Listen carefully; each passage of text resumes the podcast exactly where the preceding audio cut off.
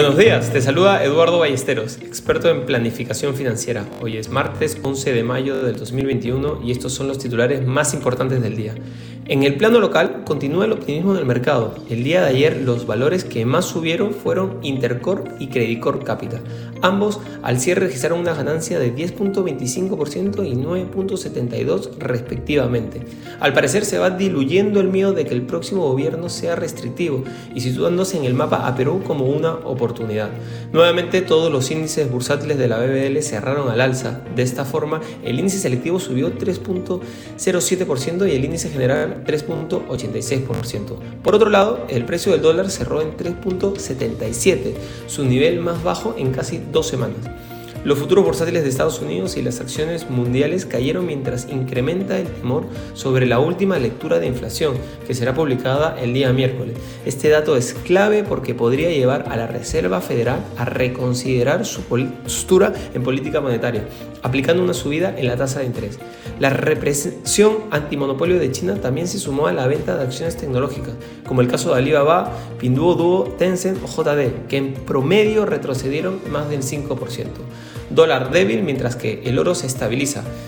Los precios del petróleo cayeron por el desvanecimiento de los temores a una interrupción del oleoducto colonial.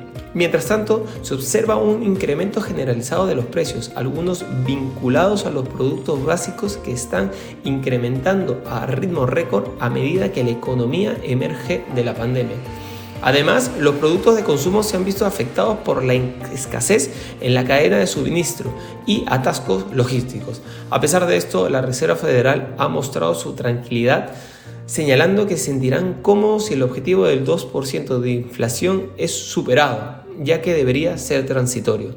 En línea con esto, algunos economistas esperan un reporte de incremento de precio de 3.5 para el mes de abril.